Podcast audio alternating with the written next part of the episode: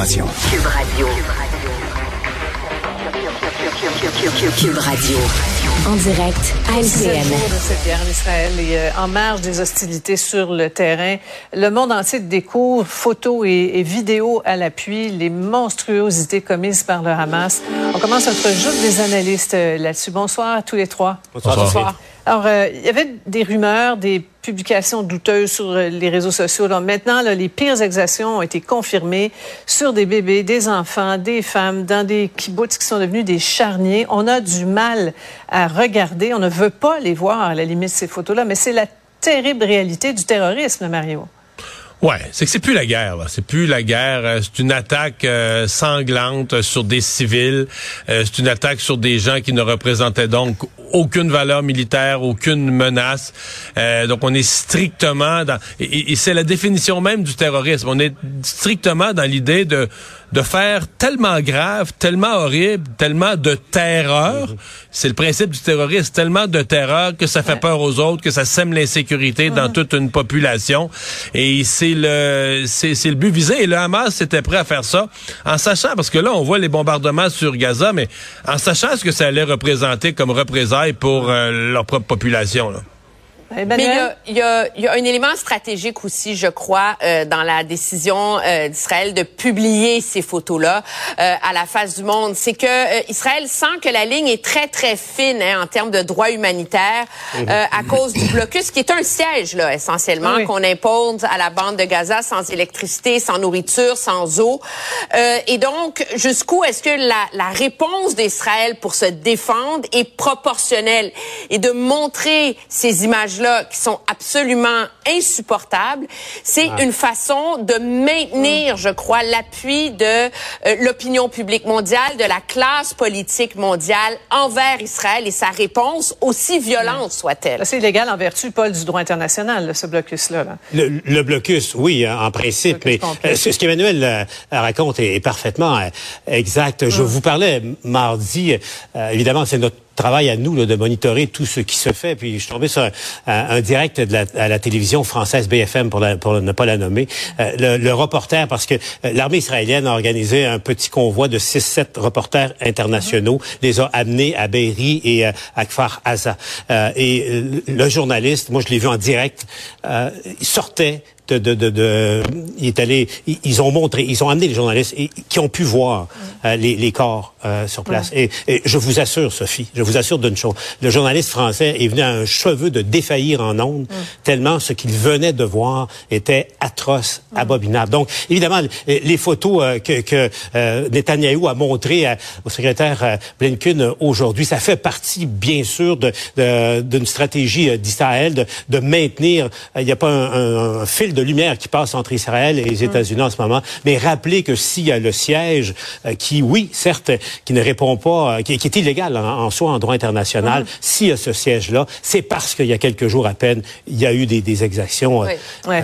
il, y a, là un appel du Hamas là maintenant à une journée de colère demain. On prévoit des manifs en appui au peuple palestinien, au Hamas. Il y a un appel au calme là, chez nous, des mesures de sécurité qui sont prises. On a vu le micro biais de M.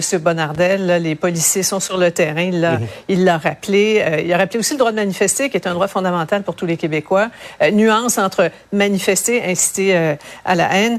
Paris a interdit en toute manifestation du genre sur son territoire pour éviter les, les, violences et débordements. Et c'est clairement pas le chemin qu'on va emprunter chez nous, là, Mario. Non, mais ça me paraît plus sage de ce qu'on fait chez nous à Paris. C'est pas parce qu'on les interdit qu'il n'y en aura pas des manifestations qui peuvent mal tourner. en fait, si vous me demandez aujourd'hui, moi, je suis très, très, très inquiet euh, de ça, de mm. ces manifestations. de Parce que là, euh, les gens là, qui sont pro-Hamas, puis qui sont dans cette mouvance-là, sont encore sur l'élan un peu positif de samedi, là, qu'ils ont causé du dommage à Israël, puis qu'ils ont frappé un grand coup, puis qu'ils ont pris par surprise. Euh, dans quel état d'esprit vont-ils être quand ils vont voir l'état de la après deux, trois, quatre semaines de bombardement, euh, d'attaque au sol potentiellement de l'armée israélienne, qui vont voir ce qui va être arrivé à Gaza? Alors, euh, je suis euh, assez inquiet. Moi, je suis pas optimiste du tout à ce que vont devenir ces manifestations euh, à Londres. Ce qui se dit présentement, les slogans qui sont scandés dans les rues de Londres, ce qui va arriver à Paris, même s'ils les ont interdits. je pense que le ministre Bonardel a une réponse équilibrée. Espérons que ça va tourner pour le mieux. Ouais. Inquiète aussi, euh, en terminant, ben, c'est sûr que c'est très inquiétant parce que euh, c'est à la lumière de ce qu'on a vu déjà en début de semaine, hein, euh, où c'était supposément des manifestations d'appui aux Palestiniens, mais qui sont euh, enrobées d'un discours immensément haineux à l'égard d'Israël, à l'égard des victimes en Israël. Et c'est là, euh, c'est là que ça que ça dérape ces manifestations-là. En même temps, le, on peut pas vraiment les interdire au Québec si elles sont interdites, si elles sont permises ailleurs au Canada. Ça prenait une position commune et avec le gouvernement fédéral qu'on a en ce moment, il faut même pas envisager une once de penser que ce gouvernement-là, qui tient à la Charte des droits et libertés ici, aurait permis qu'on les interdise. on va surveiller de toute façon ces manifestations, cette journée de colère demain. On revient chez nous, le gouvernement Legault et ses invités qui ont inauguré le complexe La Romaine, lancé par Jean Charest, qui était parmi eux. Euh, François Legault et son, super ministre d'énergie qui en ont profité pour lancer leur message sur l'importance des barrages, Paul. Ben, c'est euh, un geste qui a été salué par tout le monde. Le fait que cette fois-ci, euh, Jean Charest a été invité, c'est lui, c'est lui qui a donné l'impulsion pour euh, la construction du complexe La Romaine. Et imaginez l'importance que ça a aujourd'hui dans, dans, le contexte actuel. Et François Legault a été bon prince en, en soulignant la, la, la, vision de M. Charest, parce qu'à l'époque, quand il a lancé le projet, le Québec était encore dans des surplus. Là. Alors imaginez le Québec sans, sans La Romaine en ce moment. Mais ça pose bien sûr toute la question. C'est pas pour rien que M. Legault parle, il y a un débat de société qui devrait être tenu maintenant sur euh, mhm. la, la, suite des choses parce que euh, c'est clair que là, le, Québec a un rendez-vous avec lui-même au cours mhm. des, prochains mois sur cette question-là. Le rendez-vous avec les Premières Nations aussi, Mario. Là. Donc, il faut vraiment de plus en plus tenir compte. Là. Oui, mais donc on a, euh. Oui, mais on a, on a signé la, la, convention de la baie James avec les Premières Nations dans les, dans les années 70. C'est pas d'hier que le Québec est habitué. Ce sont des projets qui mhm. sont payants, ce sont des projets qui sont gagnants-gagnants. Et c'est pas d'hier qu'on est habitué. Il y a eu la paix des braves là, une génération plus tard. Donc, mm. on doit refaire ce genre de pacte-là. Pour moi, c'est dans l'ordre des choses. Mais on s'entend sur une chose. Pour François Legault, son idée de nouveau barrage, euh, en langage de baseball, la rondelle était, la, balle était au centre du marbre aujourd'hui. Tu n'auras jamais de plus belle occasion sur place à la romaine, devant les installations, de parler du génie québécois dans le domaine de l'hydroélectricité. Il avait son occasion rêvée, là.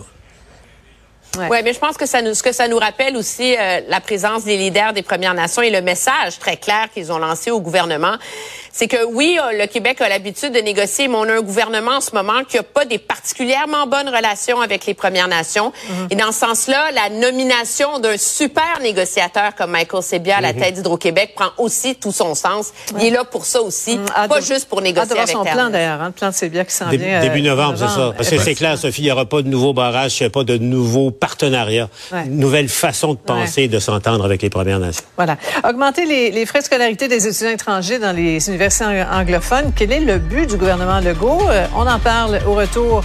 Quelques autres sujets aussi à ne pas manquer. Après la pause. Cube Radio. Une autre vision de l'actualité. Alors, euh, tu me parles d'intelligence artificielle? Oui, et d'une application. Mario, euh, je sais que toi et moi, on aime beaucoup les sujets d'archéologie. C'est toujours extrêmement intéressant, surtout quand l'intelligence artificielle peut s'en mêler puis se rendre utile. Et là, c'est des chercheurs, entre autres de l'Université du Kentucky, qui sont en train de réaliser un défi. Défi qui a été lancé un peu plus tôt cette année, au mois de mars. Ce qu'on appelle le défi Vésuve. Pourquoi le Vésuve? Célèbre volcan en Italie.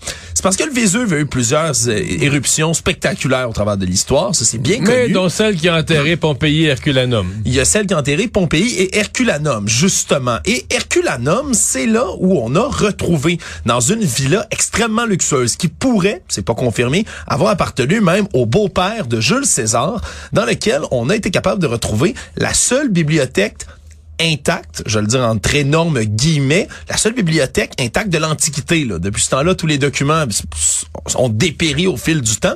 Mais comme la cendre est tombée sur la bibliothèque, la villa et tout ça, mais sans enterrer les, les papyrus et les parchemins qu'il y avait là. Le problème, bien évidemment, c'est qu'ils sont brûlés complètement, ces parchemins-là, mais on peut encore les retrouver, dont certains sont encore roulés sur eux-mêmes, mais complètement carbonisés noirs. Mais ils tiennent encore un seul morceau. Ce qui fait en sorte que on essaie dans le nouveau défi Vésuve qui a été lancé de traduire, de transcrire ce qu'il y a à l'intérieur de ce rouleau-là sans être capable de le détruire et sans l'ouvrir parce que c'est impossible. Donc, en le gardant roulé, à essayer de voir ce qui est décrit dessus. On prend des radiographies 3D en rayon X un peu partout, d'images de tous les côtés, tous les angles, tous les aspects de ces rouleaux-là et on a entraîné là, du côté des scientifiques des intelligences artificielles, des algorithmes avec des milliers, des millions de mots, de lettres, entre autres ben, de latin, grec toutes les langues qu'on utilisait à l'époque pour tenter d'être capable de déchiffrer là, avec les traces d'encre. C'est infime ce qu'on retrouve, à quel point ça va être précis, une intelligence artificielle, mais des traces d'encre sur les papyrus. Et là, on a des prix en argent à la clé parce que c'est quand même là payé, financé ce concours-là par des grands géants de la tech de Silicon Valley qui sont bien évidemment bien heureux de voir l'intelligence artificielle évoluer. Mais là, on a un homme du Nebraska, entre autres, qui a pu traduire le premier mot. C'est le mot purple, donc le mot mauve, qui a été traduit là, de, de l'ancien grec, de ce rouleau-là, a gagné 40 000 dollars quand même, hein, pour avoir trouvé ce premier mot. Et là, on espère être capable de déchiffrer tout ça. Et comme je le dis, ça pourrait devenir une grande réalisation parce qu'on n'a jamais pu retrouver des vrais textes originaux de l'époque. Fascinant. Mais Hercule, moi j'ai visité les deux. Herculanum est mieux conservé. C'est si les gens connaissent beaucoup plus Pompéi, c'est parce que c'est pas comparable. C'est beaucoup plus gros. Le site, c'est comme une ville avec des rues. C'est pas comparable en termes de dimension. Mais en termes de conservation des couleurs, des petites pièces, là, Herculanum est encore mieux, euh, mieux conservé. Merci Alexandre.